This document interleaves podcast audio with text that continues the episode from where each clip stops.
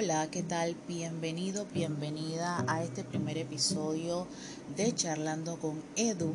Mi nombre es Edulia Ruiz y el día de hoy vamos a estar conversando sobre un tema súper interesante.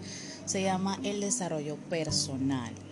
Primeramente, el desarrollo personal también es conocido como superación personal, crecimiento personal, desarrollo humano, que es un proceso de transformación mediante el cual una persona adopta nuevas ideas o formas de pensamiento que le permiten generar nuevos comportamientos y actitudes.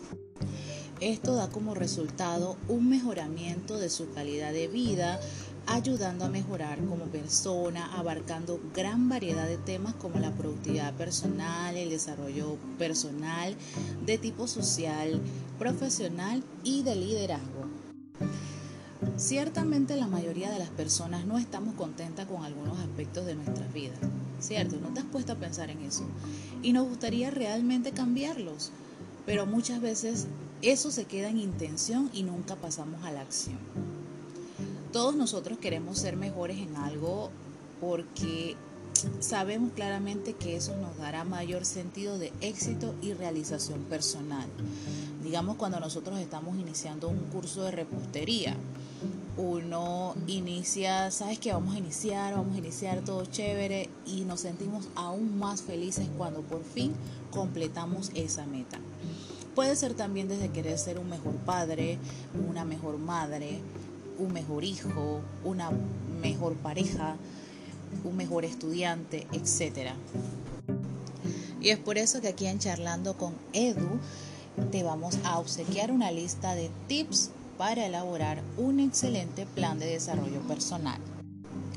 Como punto número uno tenemos el autoconocimiento. Habla de evaluarte cómo eres, qué quieres y a dónde deseas llegar, identificando cuál es tu meta y propósito en el área que deseas aprender o mejorar.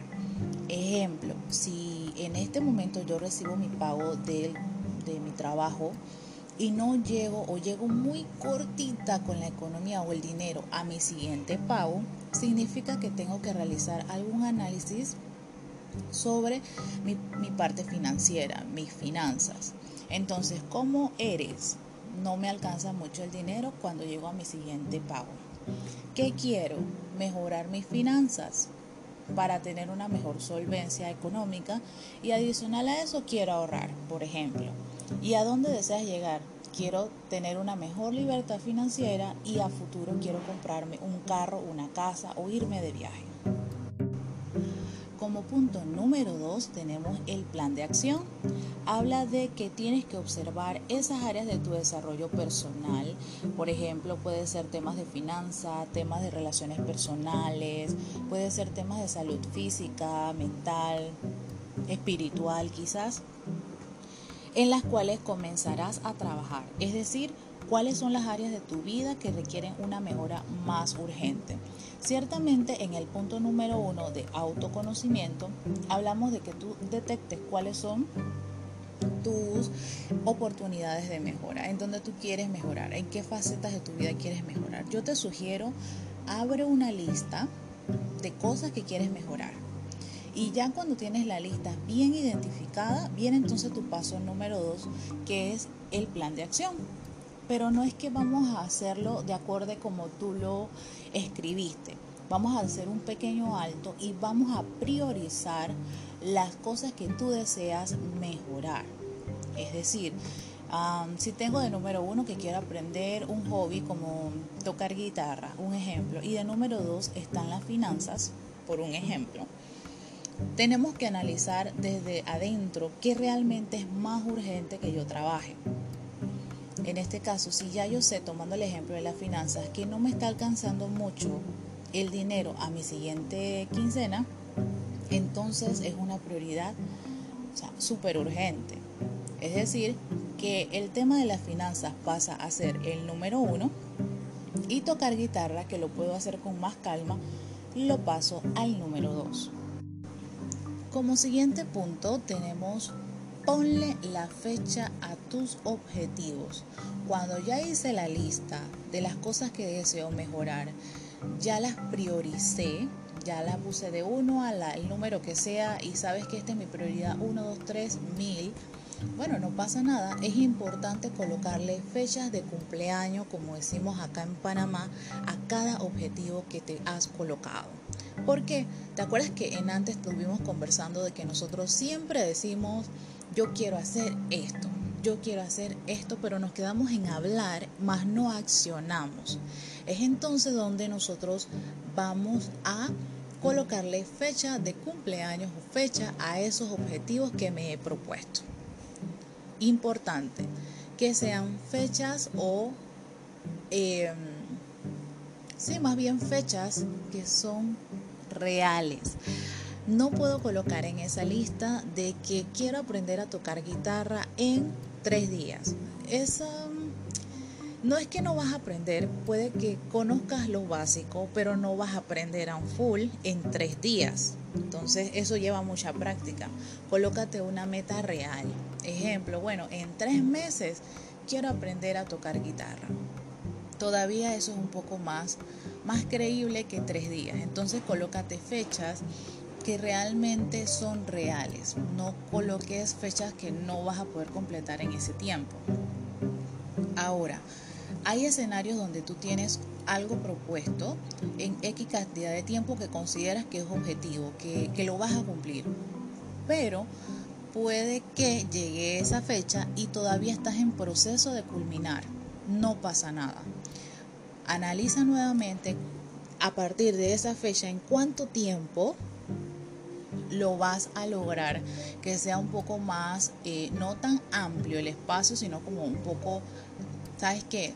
dije que era tres meses, pero llegué a los tres meses y me falta un poco más. Bueno, vamos a tomarme dos meses más. Entonces borras la fecha que habías colocado en tu lista y la actualizas a dos meses más, por un ejemplo, ¿no? O sabes que esta semana que dije que iba a terminar, pues no voy a terminar es la otra. Ah, bueno, le cambio la fecha a la otra semana.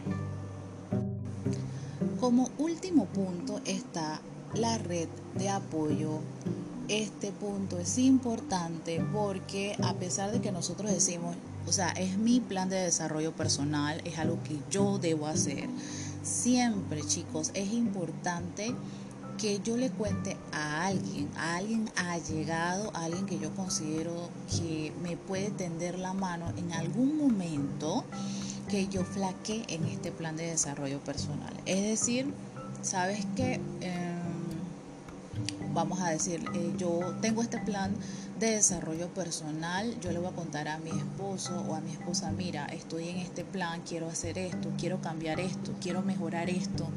Cuando me vea flaquear, ayúdame a levantarme.